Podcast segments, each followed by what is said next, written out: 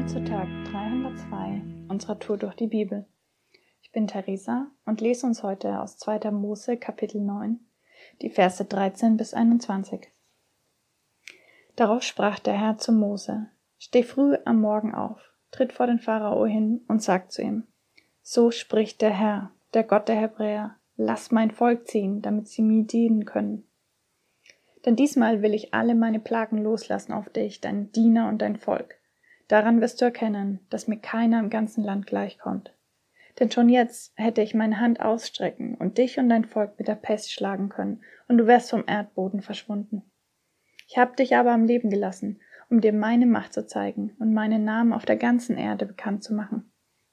Solange du dich über mein Volk anmaßend erhebst und sie nicht ziehen lässt, lasse ich morgen um diese Zeit ein sehr schweres Hagelwetter niedergehen, wie es in Ägypten seit seiner Gründung bis auf den heutigen Tag noch keines gegeben hat.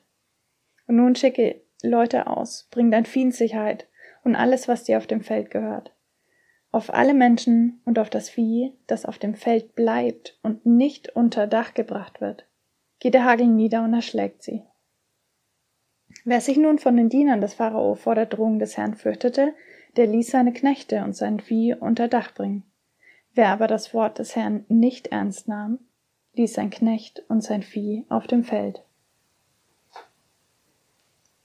Ich persönlich finde all diese Kapitel mit den zehn Plagen echt herausfordernd und aus menschenrechtlicher Perspektive äußerst bedenklich, wenn ich das lese.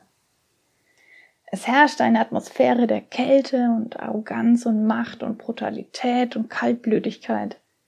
So scheint es mir jedenfalls auf den ersten Blick. Also gar nicht so. So eine herzerwärmende, sanfte, ermutigende und schöne Geschichte. Ich stolper bei diesen Plagen tatsächlich erst einmal über mein Gottesbild. Dieser scheinbar eiskalt drohende und zerstörerische Gott scheint mir nicht so viel mit dem Gott der Liebe zu tun zu haben. Aber wie so oft im Leben ist der erste Blick und die erste Reaktion nicht das, was zählt, Deshalb lass uns, lass uns einfach gemeinsam mal weiter in die Geschichte eintauchen.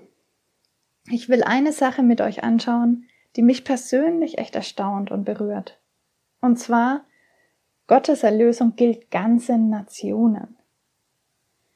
Das ist tatsächlich eine biblische Wahrheit, die ich sehr wenig verinnerlicht habe, weil ich einfach in einer sehr individualistischen Gesellschaft aufgewachsen bin.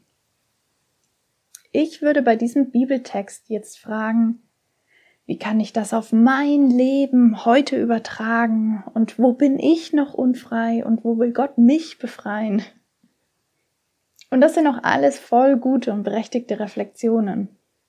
Heute möchte ich mich aber mal der Tatsache widmen, dass Gott hier mit und an ganzen Völkern handelt. Denn genauso wie ihm die Seele eines jeden einzelnen Menschen am Herzen liegt, so liegt ihm auch die Seele ganzer Völker am Herz.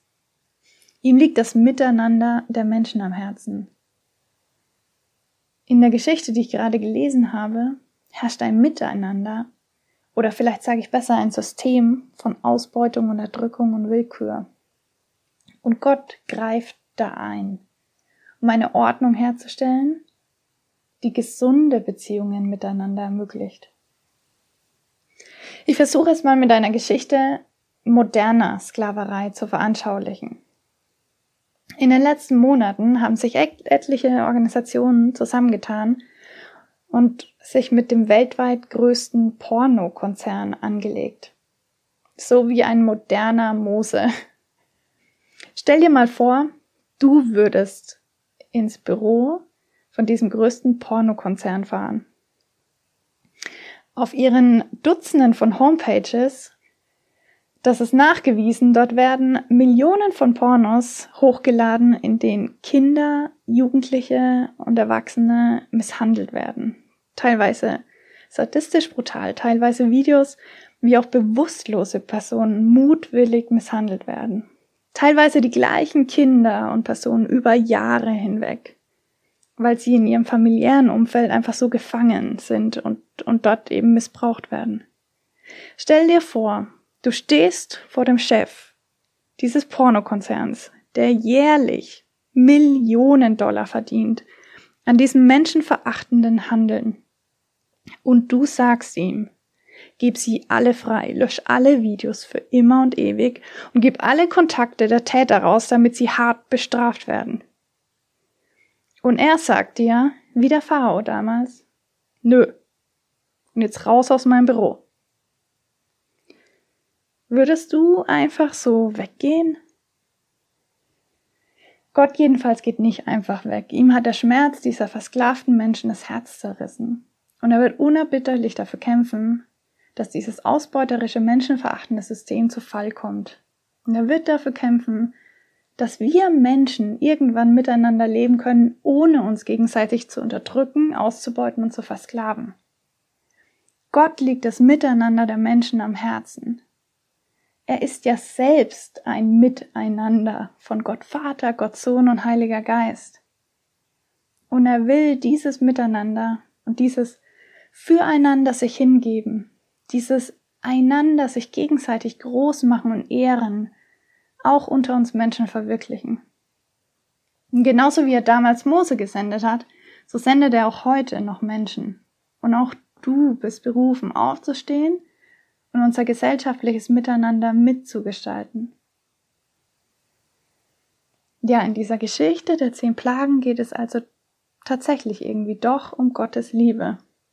Auch wenn es auf den ersten Blick nicht ganz so romantisch und rosarot hergeht. Gott liebt.